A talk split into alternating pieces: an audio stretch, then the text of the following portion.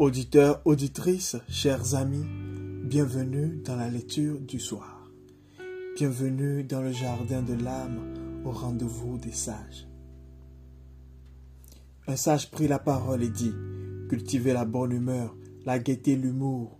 Rien n'est pire qu'un homme sans l'humour qui ne voit dans l'existence que le sérieux, le tragique ou l'utile. L'humour ne sert à rien mais il n'y a rien de plus indispensable à une existence heureuse.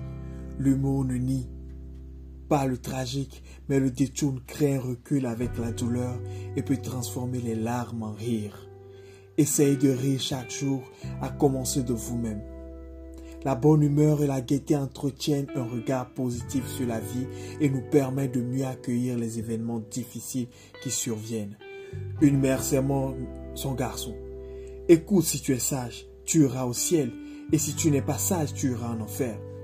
Le garçon réfléchit quelques secondes. Hé, qu'est-ce que je dois faire pour aller au, cirque? Un sage prit la parole et dit, cultivez la foi et la confiance. Ce sont les deux bâtons sur lesquels vous appuyez pour avancer dans la vie. S'il n'avait foi et confiance en sa mère, le petit enfant ne pourrait prendre aucun risque. Il ne pourrait grandir intérieurement. Il ne saurait se conformer au monde.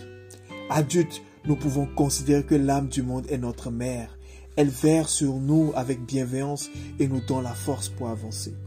Ayons foi en elle, ayons confiance en la vie et prenons le risque de connaître, de marcher, de partir, de changer. La vie nous guidera toujours vers le meilleur. Changeons de notre esprit l'inquiétude qui le paralyse et nous empêche de grandir. Chassons l'ancienneté qui nous ronge l'âme. Chassons le tout qui nous rend incapables de faire confiance en nos propres capacités. Il nous rend incapables de nous appuyer sur les autres et de saisir les mains tendues qui détruit la foi spontanée que tout enfant en a la vie et qui en a un don si précieux. Cultivons la foi, cultivons la confiance.